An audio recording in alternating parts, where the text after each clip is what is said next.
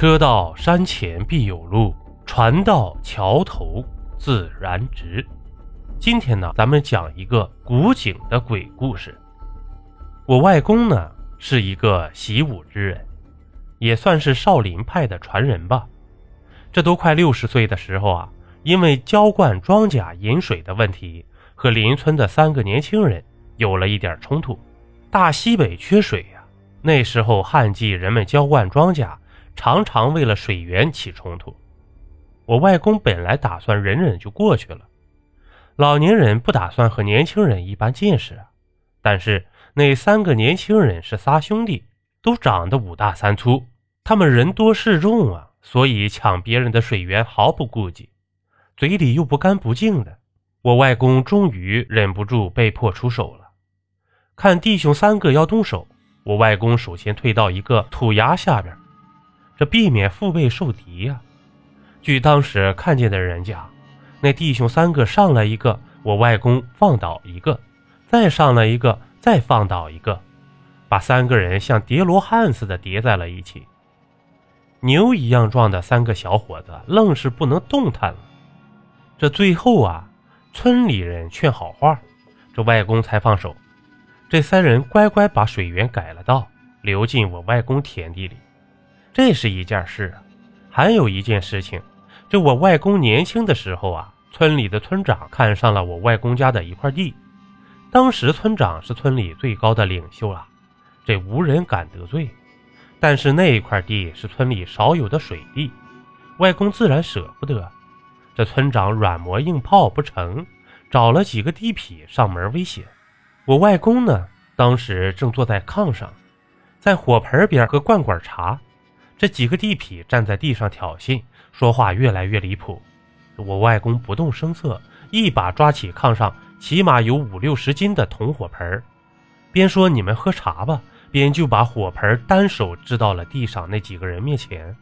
这火盆还是好好的端放着，这火焰呼呼直冒。那几个人互相看了一眼，就灰溜溜的走了。因为我外公是外地迁来的，别人摸不着底细。这些人一看他的架势，就知道不是善茬，所以知难而退了。这往后呢，我外公也从来没炫耀展示过什么，但是人家传的邪乎啊，这地痞流氓就不敢随意欺压。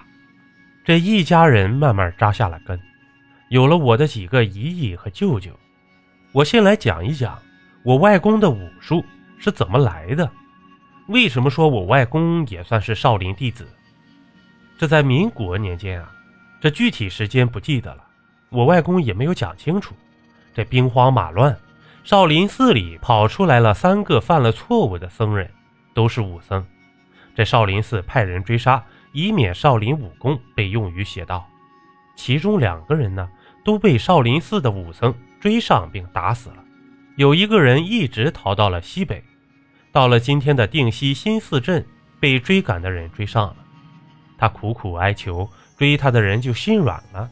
这领头的武僧对同伴说：“让他后半辈子成废人就可以了，不必取其性命。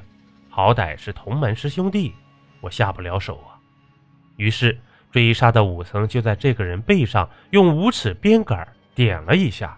这要是一般人啊，就死定了。这人呢，也本该废了，但是这人有心眼儿。在背上藏了一面从少林寺偷出来的钵，这一棍子正好点在脖上。饶是这样，他还是受伤不轻，但好歹休养了过来，也没变成废人。他就在当地收土种地，娶妻生子，定居了下来。这人一共收了三个徒弟，其中一个就是我外公。所以说呀，我外公也算是少林弟子。为什么说我外公是奇人呢？因为。他经历的事情实在是太多，也确实离奇。我们小时候啊，只要老人们谈起与鬼相关的事情，自然而然就会想起我外公。为什么呢？因为众人都说我外公见过鬼，但是我外公非常忌讳我问他这个，我们也不敢问。我稍稍大一点的时候，缠着我外婆给我说一说，才知道了事情的经过。过去啊，这农村磨坊离村子很远，外公有一次排队给村里磨面，回来的时候呢，已经是深夜了。这外公背着背架往村里赶，这背架呀是一种方便背负更多重物的木质工具。这背架上呢是两袋子面粉。去往村子里的路旁有一口古井，已经干枯了，谁也不知道是什么时候挖的。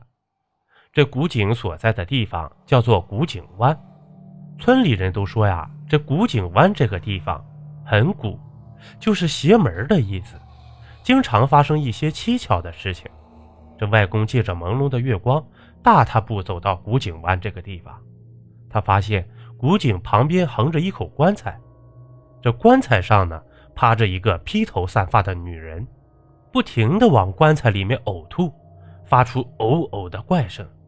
这外公那时候年轻力壮，又是一个村里有名的转进后生，所以他壮着胆子走到古井旁边，大声喝问那个女人：“你是干什么的？你是哪不舒服吗？”那个女人趴在棺材上，根本看不到脸啊。她身上穿着老式的长裙子，将双腿和双脚包裹在里面。从后面看去，只有一个模模糊糊的背影和一头散乱的头发。不管外公怎么问，那女人就是不答应，只管呕吐。这外公觉得蹊跷，壮着胆子想要走到棺材旁边扶一把这女人的时候，突然从古井里面吹出一阵阴森森的风，这风充满着寒意。让人毛发竖立，这外公突然就感觉到了害怕呀，他赶紧从古井边走到了大路上，这一时间觉得骨软筋麻，迈不开腿了。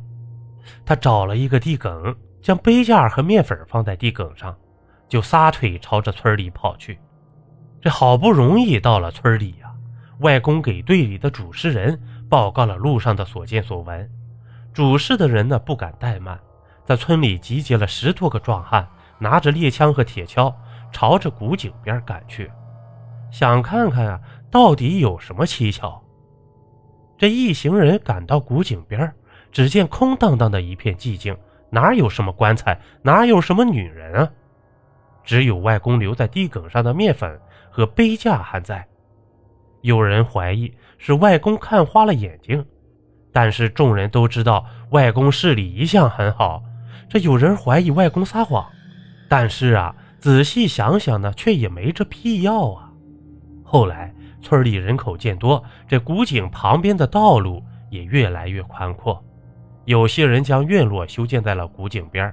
没过多久呢，这古井就被人填埋了。据住在古井边的人讲，以前深夜古井边总有人声絮絮叨叨，出去一看呢，却又什么都没有。真是奇了怪了。好了，本集播完。如果您喜欢主播讲的故事啊，千万可别吝啬您的订阅和关注啊，主播需要你呀。